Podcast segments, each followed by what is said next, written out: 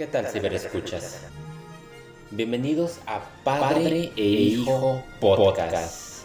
Y aquí está con nosotros mi padre Andrade, ¿cómo están? y Adrián Andrade. Ha sido como 3, 4 años desde que terminamos nuestra serie de podcast, ¿cierto? Nuestro ciclo.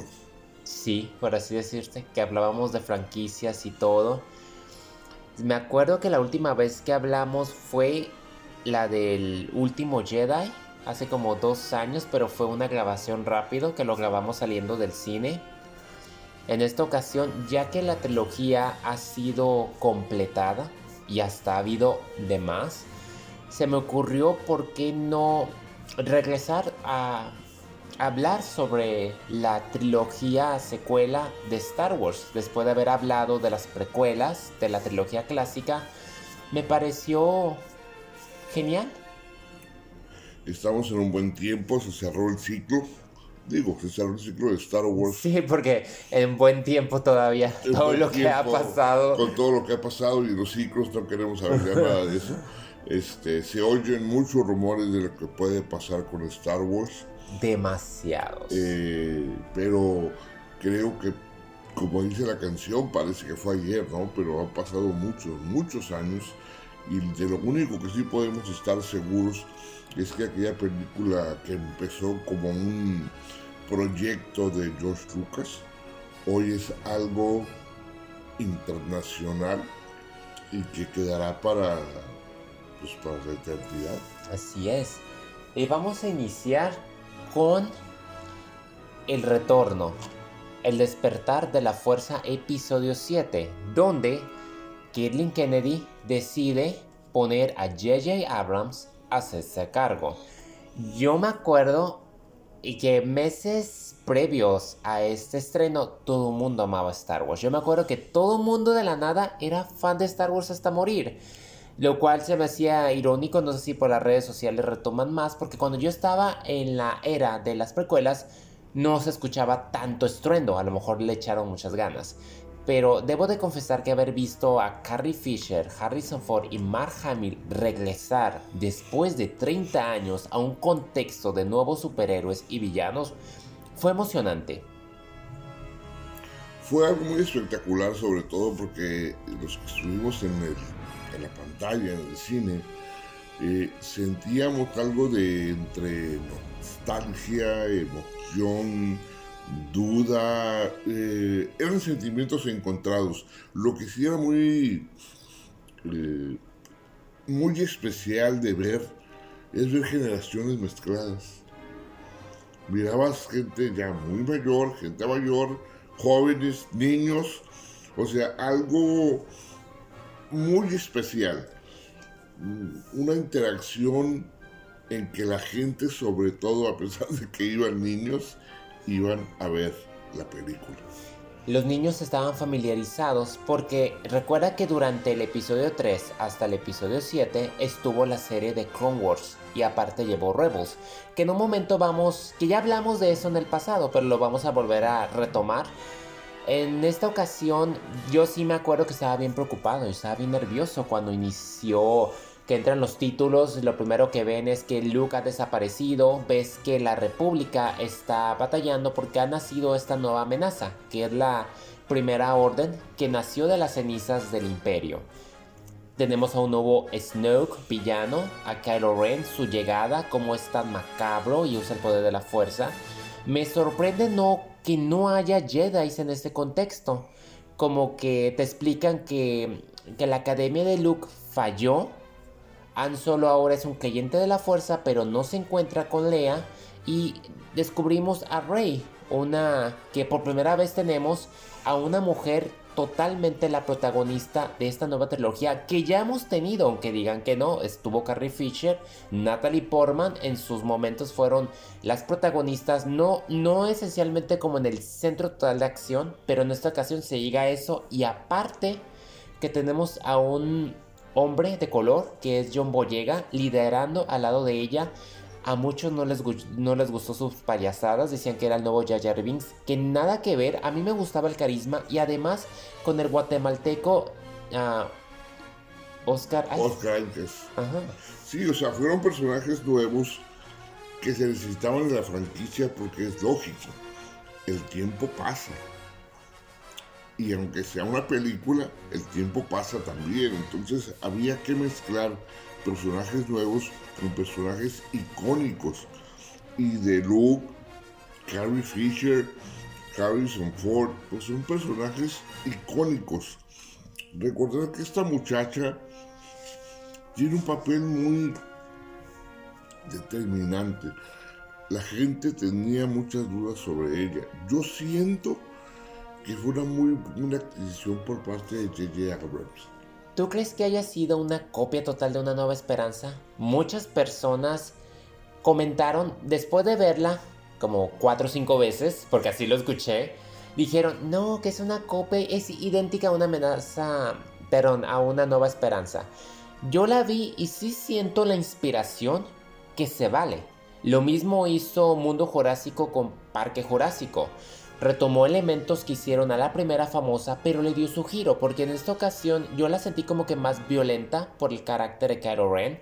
Ver a una persona conflictiva, donde no es un villano de blanco y negro, ¿no? Es un villano complejo que él se siente atraído hacia la luz, pero él quiere estar en la oscuridad, lo cual es bastante interesante, lo opuesto a Anakin.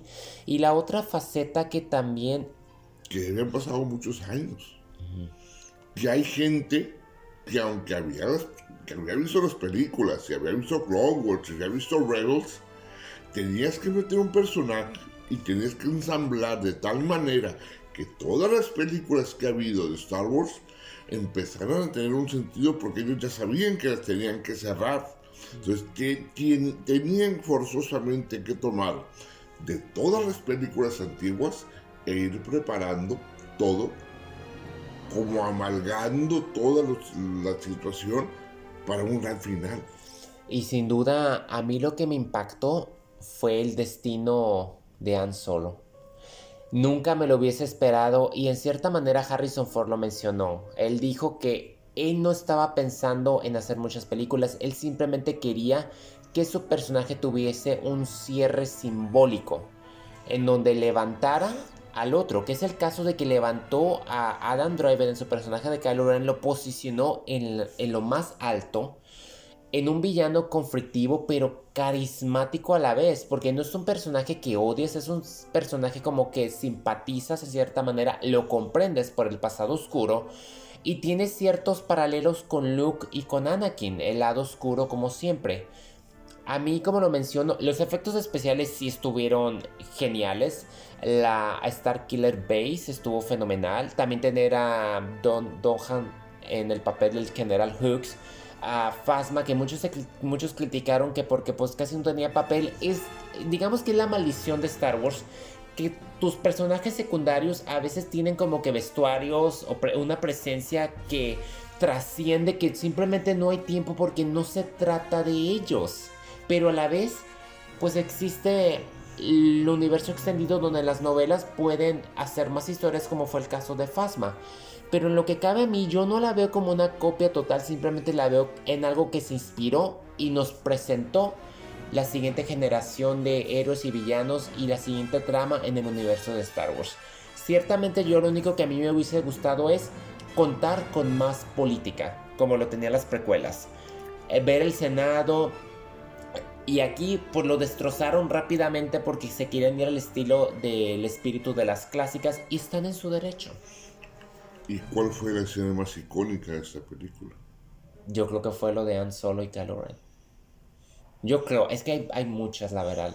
Como también cuando se encuentran con el halcón milenario que dicen y esa basura y que lo vuelan, es...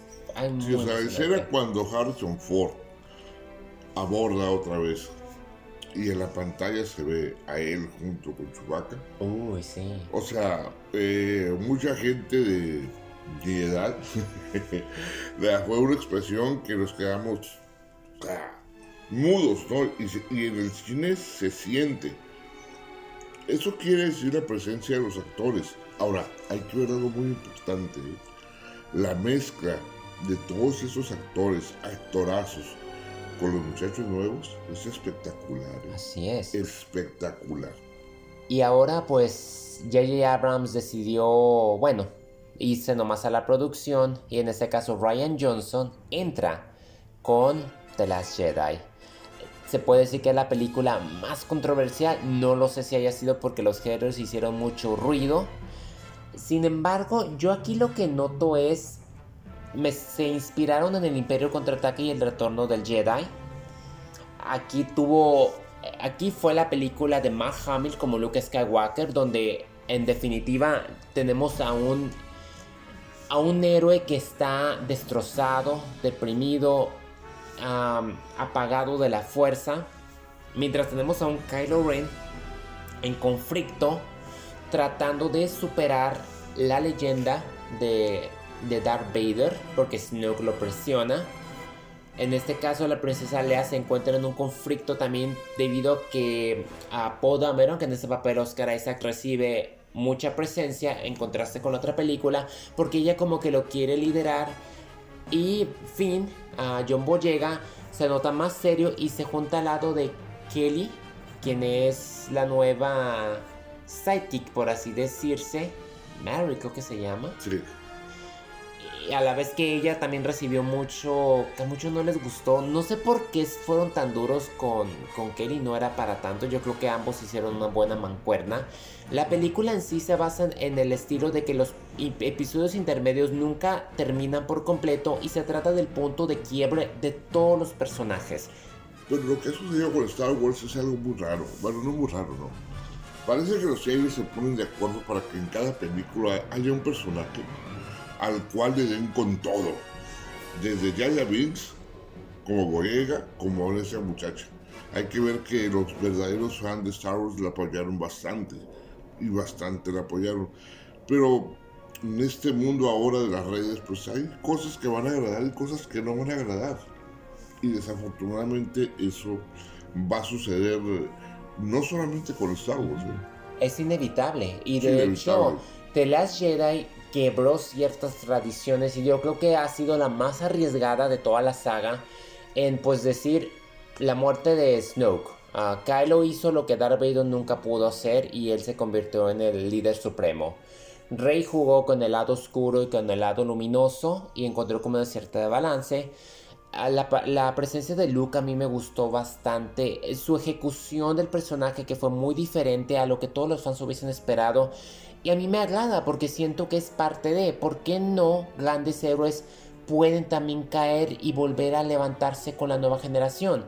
Y el retorno de Yoda en esos momentos donde le dice que el fracaso también es un modo de enseñar. Siento que The Last Jedi tuvo también sus momentos intensos de filosofía y a la vez tuvo también unas secuencias impresionantes de acción como la batalla al principio, el suspenso de ver también a la hermana del personaje de Rose que se tiene que sacrificar, ver que no se trata de destruir ah, naves, sino se trata de salvar a las personas que se ama y la batalla de Quaid, ese, esos esas arenas rojas y el casino, la forma en que critican cómo también los contrabandistas venden armas, sí estuvo larga esta producción, pero a mí me gustó. Y es que hay que comprender. Ahora estas películas de Star Wars, si tú te fijas, traen un mensaje especial, aunque parezca que no. Porque todos sabemos que detrás de un gran, de un fracaso, viene un gran triunfo. Y en la vida para poder triunfar también que aprender de tus fracasos. Porque si te quedas en eso, no superas. La escena, como dices tú, cuando, está Yoda con Luke, se quedan los dos viendo y, es la verdad.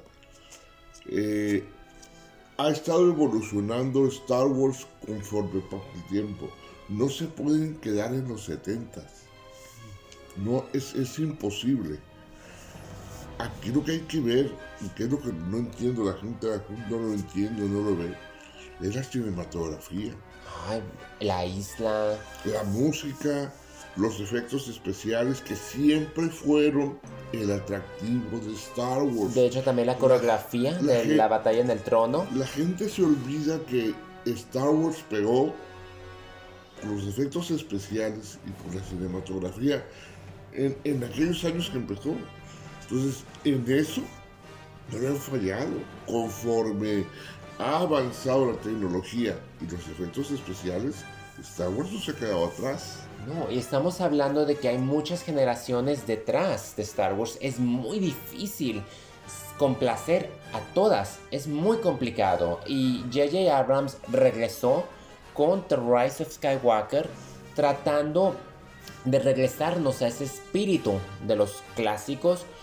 Y a mi ver, lo logró. Claro que me gustaría ver una versión extendida porque dice que filmó contenido la batalla final del del, ataque en el crucero, Rey con el retorno de Sidious, al ver también a Kylo Ren con esa máscara, los fantasmas de la fuerza que realmente terminaron siendo como voces, que para mí fue más que suficiente. Ver cómo también Finn ah, se creció al tomar una postura más seria y hacerlo como que sensitivo a, la fuerza. Todos, sin excepción, se crecieron bastante y tenerlos al principio juntos, porque todo el elenco salió juntos. Embarcaron esta aventura que creo que casi en el tercer acto todos se separaron porque tenían que seguir sus propias desenlaces. Y al final la reunión de verlos llorar, se siente la magia y se siente el compromiso de los directores, técnicos, productores, actores por hacer, por entregarnos la mejor experiencia posible a mí, en lo personal, sí cumplió con las expectativas. Ya si hubiese como que una versión extendida, ya es un plus a lo asombroso que me pareció. Mira, para poder tener un buen final de Star Wars necesitarían tener una película que durara 5 horas. Para poder darle el gusto a todos. O irse a finales como lo hacen algunos directores, de hacer cuatro finales y escoge el que te guste. O sea, aquí, por ejemplo, son, tenía que abarcar un final y cerrar una época. Darle lugar a Carrie Fisher. Por supuesto. Y se lo dio. Y muy complicado, reciclando material de despertar de la fuerza. Lo logró muy bien. Lo logró muy bien. Reviviendo a Lando. Siempre hubo un personaje clásico en cada uno que te recordaba la presencia del origen. Y no pierde su toque, ese carisma de Billy. O sea, de, recordarte el origen. Ese personaje te volvía a, a recordar todo lo que había pasado.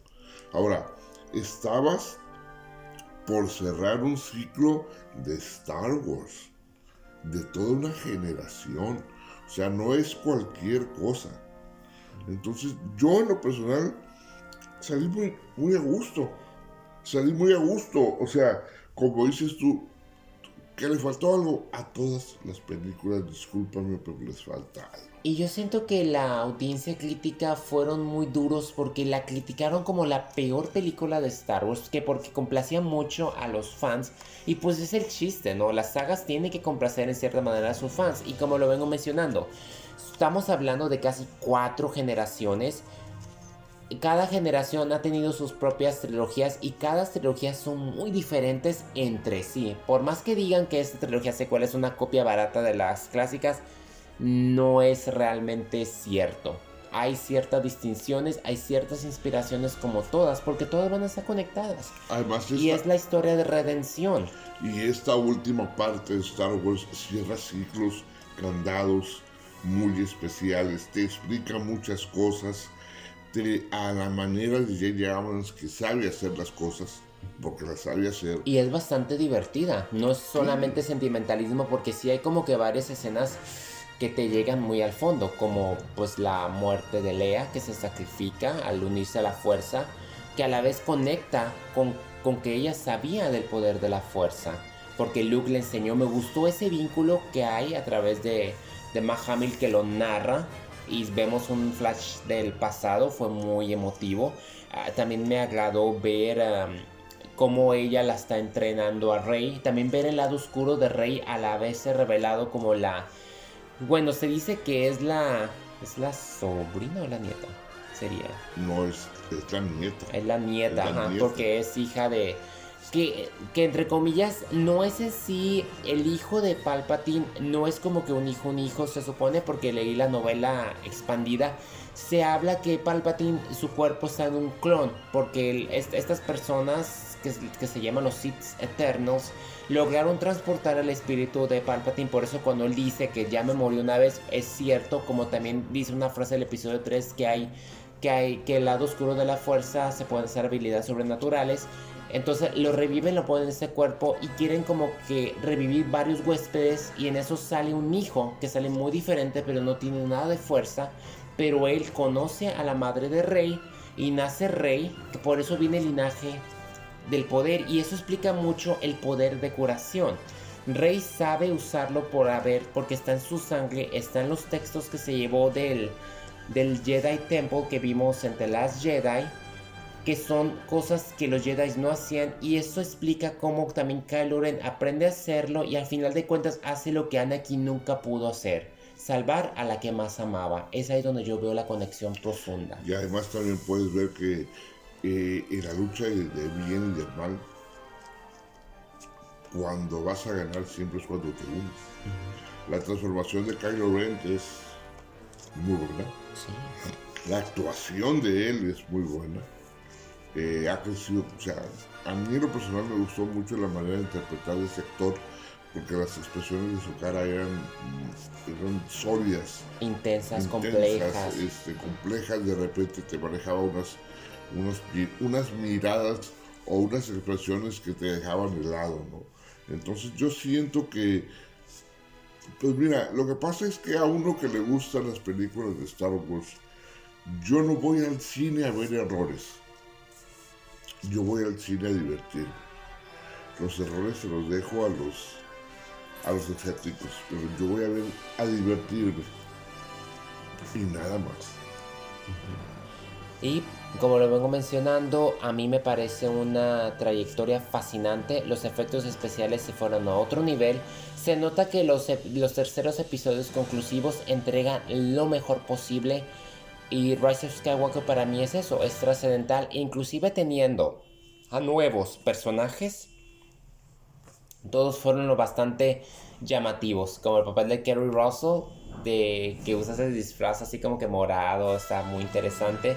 También de, de, la nueva que le ponen a un lado de John Boyega, también se destacan muy bien. Y pues la secuencia al final de, de las tropas imperiales rojas, las naves alrededor, como tú lo vienes diciendo, la cinematografía sin duda en esta ocasión excede, no decepciona y la música de John Williams simplemente le da al toque nostálgico de toda la saga. Y además te presenta todo prácticamente de naves y todo lo que, sucedió a través de los tiempos de la era de Star Wars. Bueno, ya dejando la saga Skywalker que en estos momentos se, pues, se concluyó, pero eso no descarta que en el futuro a lo mejor retomen ciertos elementos. Quiero mencionar así más a la brevedad los spin-off.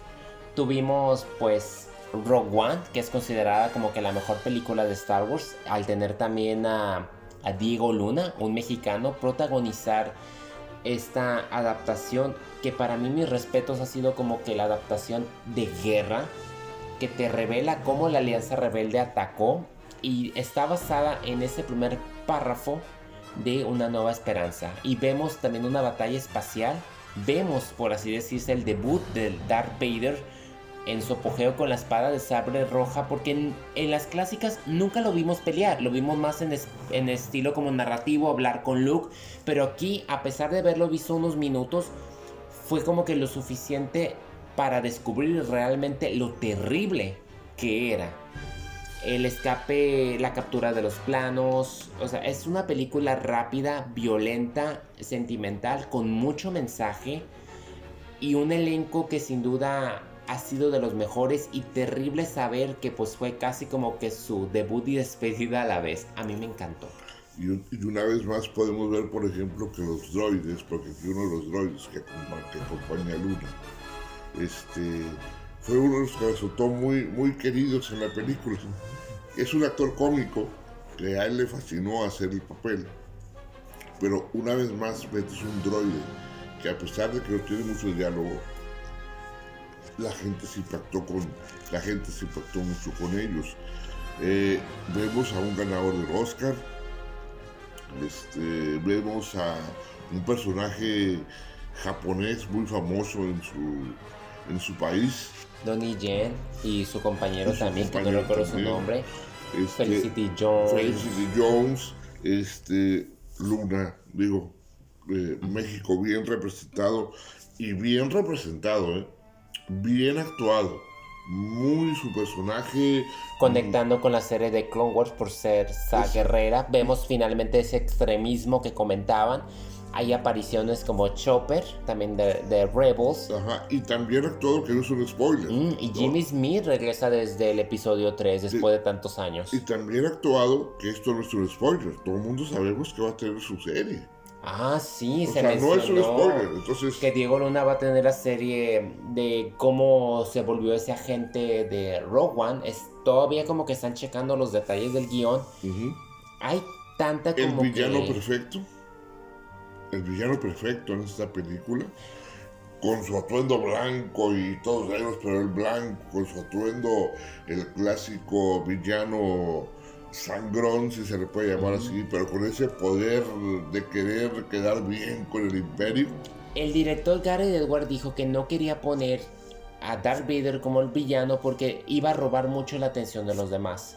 Entonces lo prefirió mejor poner a Ben Mendelsohn en este papel del, del general Krennic. sí. Ajá. Para que se hiciera cargo como alguien que fue el impulsor de la estrella de la muerte, que igual verla pues fue impresionante. y, tenía razón. pero no es general, es Director. Y, y qué razón tenía. Porque el final de la película, el personaje que aparece los últimos cinco minutos, se roba la película. Sí, pues es que en donde aparezca, escuchar el diálogo que grabó James R. Jones estaba como que escalofríos la batalla al final, o sea, de todas las naves, el crucero que falla y cómo casi perdían los planos. Star Wars es como que esa odisea que no solamente es acción, que yo pienso que aquí se ha presentado las mejores secuencias de acción y eso que no hubo pelea de sables. Pero yo siento que aquí también su historia, la narrativa de una hija tratando de encontrar a su padre y cómo el imperio pelea contra esa alianza rebelde que quiere hacer lo posible para liberar a la República que ha sido pues soncavada es, es sin duda una producción que, que puso en alto los spin-offs y lamentablemente no pasó lo mismo me refiero en cuestiones de taquilla con solo una historia de Star Wars donde yo siento que fueron demasiado duros debido a que muchos tenían el resentimiento con The Last Jedi. Ron Howard entró a último momento sacó la película casi en 3-4 meses para tenerla lista y estrenarla en verano. Y yo insisto, fue un error porque debieron de haberlo lanzado en diciembre tranquilamente. Yo siento que esta película hubiese sido un rotundo éxito porque de hecho mucha gente sigue pidiendo, pidiendo la secuela después de ya dos años. Porque la película es aventura, creo que es de todas las películas de Star Wars, es como que la más ligera, la más tranquila, la más simpática a gusto. Y tengo que admitir que Hayden Enrich hizo un excelente papel como el joven Han Solo. Hasta Harrison Ford le dio la aprobación. Y al lado de Emilia Clark, de que pues esa mujer a todo mundo la ama. Porque quien nos de amar y pues quien también tomó el papel acá del joven Han Solo, que también hizo una excelente forma.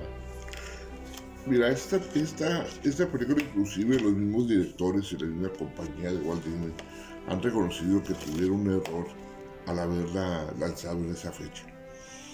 Hay demasiados este, competencia en los nuevos superhéroes que hay.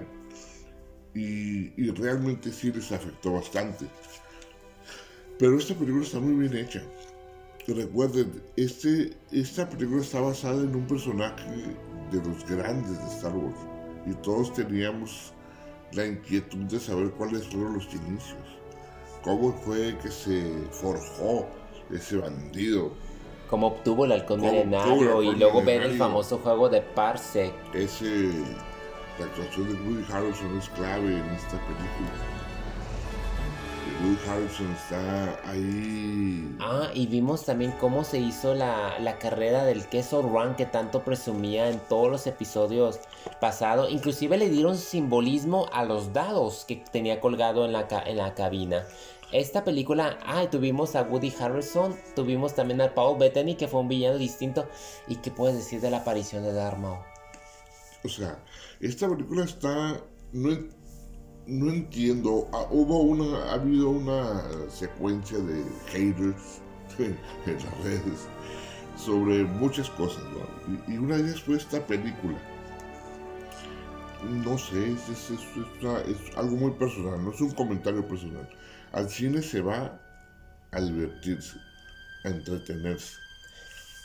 Yo creo que es más la seriedad. y cada quien tiene su opinión personal. A uno les va a gustar, a otros no. no. Es normal. Digo, mientras no nos lo quiten todavía, ¿verdad? Porque bueno, pero, pero es, lo, es lo normal. Y todos queríamos saber cómo se originó esto, ¿no? Ahora, las ventas en DVD creo que subieron muy buenas. Sí, y con mucha razón, porque como lo mencionamos, como cualquier otra película de Star Wars, esta luce por su música, que esta vez fue a cargo de Kevin Kleiner, que lo hizo maravilloso al apoyarse de un tema que compuso John Williams, exclusivamente el tema de Han Solo la cinematografía, es el viejo oeste que le daba, las persecuciones de las naves, ah, la robotillo, ¿te acuerdas? La robot, la acompañante de Lando que fue fenomenal, me hizo reír bastante.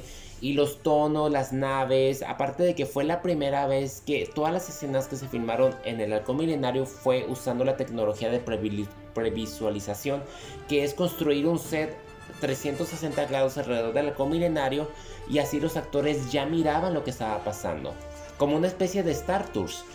Y otra cosa muy importante, ahí le hacen ciertos arreglos al alcohol milenario que a lo largo del tiempo les va a ayudar. Y lo está haciendo ahora con la serie de Mandalorian. Qué bueno que lo mencionamos porque también han llegado la serie de Mandalorian, ¿no? que está abriendo paso, además de que dicen que con Han Solo va a haber posiblemente una nueva serie y con mucha razón tras ver la conexión con Clone Wars, pero mencionemos Mandalorian igual, esta serie de 8 capítulos de Dave Filoni y Joe Favreau, donde tenían un as debajo de la manga y se trataba del Baby Yoda, que más al rato vamos a ver un nombre, y Pedro Pascal en ese traje del vigilante y teniendo Gina Carano de acompañante y también Carl Weathers, ¿no? El de Creed el de Creed, teniendo, haciendo Big Nolte. Obvio. Big Nolte, o sea, actores. Star Wars siempre se ha identificado por poner actores, llamémosles viejos, lobos, lobos, de mar, que son actores que realzan sus personajes. Esa combinación de actor viejo, joven, con, con experiencia, hacen que los jóvenes crezcan. Y las actuaciones resultan muy sabrosas. Esos episodios verdaderos estuvieron espectaculares, la gente está pidiendo más, y más. Y en octubre vamos a tenerlo. Segunda temporada que se rumora que va a entrar a Sokatano. Entonces, si eso está pasando, amigos, no duden que en un futuro esto vaya a ser lo nuevo de Star Wars. Estas series cortas donde vamos a empezar a identificar ciertos personajes. Ahora, material. Hay Bastante, porque ver como que la decadencia del imperio, ver, las, ver los cascos sobre la arena, ver que todavía existía una élite que había sobrevivido y andaban tras los niños de la fuerza todavía, después de todo lo que pasó. Y muchos dicen que a lo mejor eso podría haber conexión con la primera orden, todavía no se está como que muy al seguro porque hay, hay un exceso de rumores, pero en lo que cabe yo creo que esos ocho episodios son fenomenales, o sea, la forma en que Pedro se expresa a pesar de no ver su rostro, el robot, eh, el robot asesino que agarra como que cierta ternura al final, y pues el director Taiki Watiki, que él dirigió los últimos dos, yo andaba viendo una serie llamada Galería que hablaba detrás de escena de The Mandalorian, y miraba todo el amor que se metió a todo este proyecto, pues es la primera serie en vivo de Star Wars y con ayuda de la, de la tecnología previsualización que John Favreau la viene sacando desde El Rey León, el libro de la selva, ha logrado hacer contenido de alta calidad y gracias a ello se van a poder grabar por la serie de Obi-Wan y la de Cassian Andor.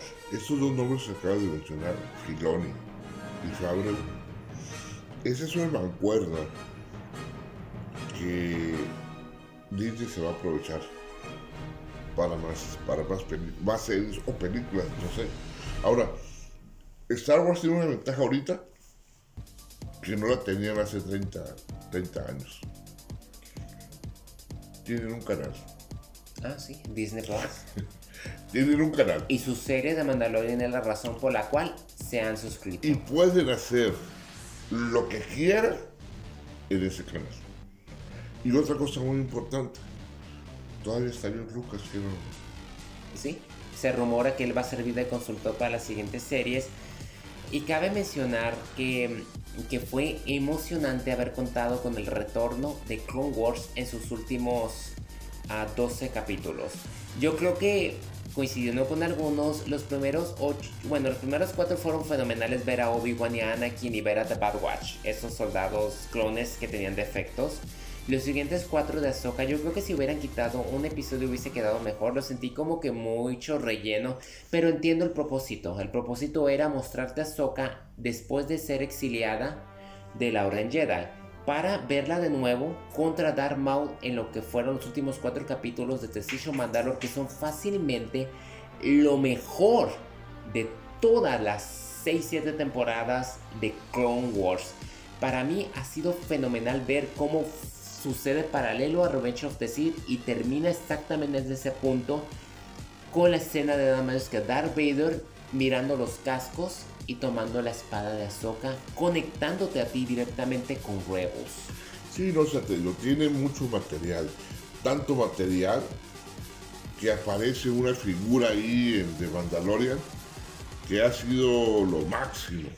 Y pero cuéntate cómo fue volver a, ver Clone Wars de nuevo. Ver finalmente ver el cierre, esa historia de Mandalore cobrar vida. Lo que pasa es que cuando ves Clone Wars y ves eh, lo de Ahsoka, volverla a ver simplemente, eh, todos, todos los que somos aficionados a esto, nos quedábamos con, esa, con ese pensamiento, ¿qué pasó?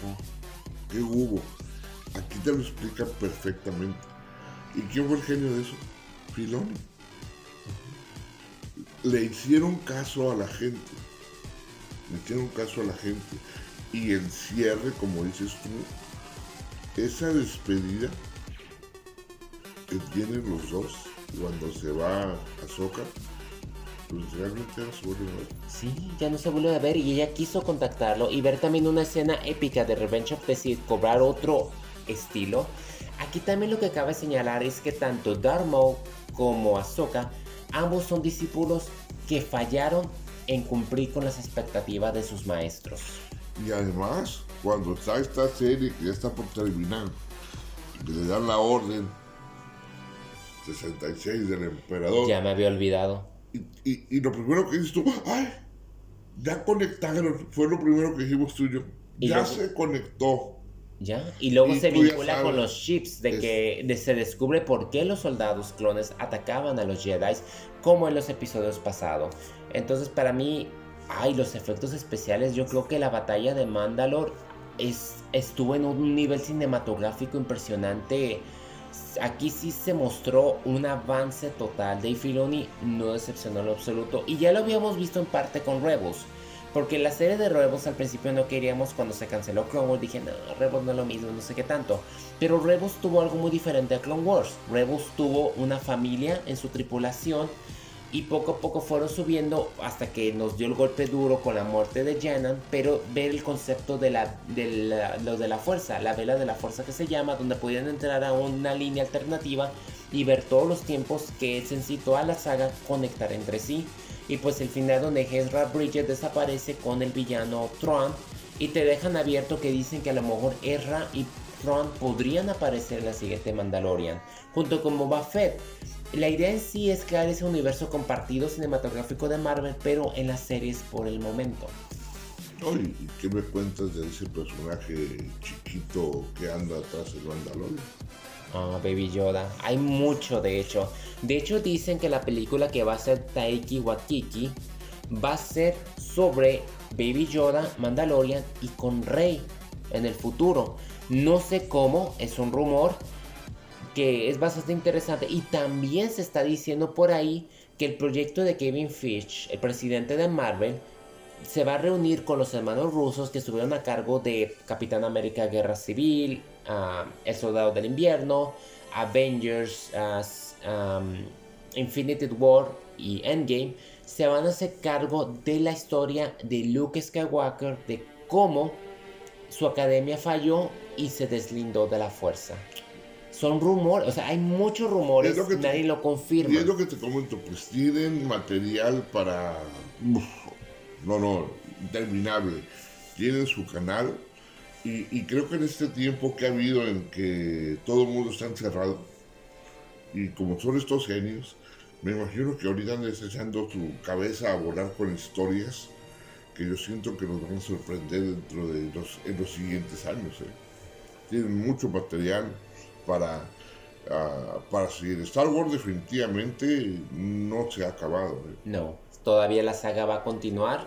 Tendrá sus momentos de controversia, pero yo creo que aún nos depara a lo mejor ahora que la saga Skywalker ha llegado a su fin. Yo creo que ahora sí están como que en cierta manera libres de decidir por dónde se van a ir.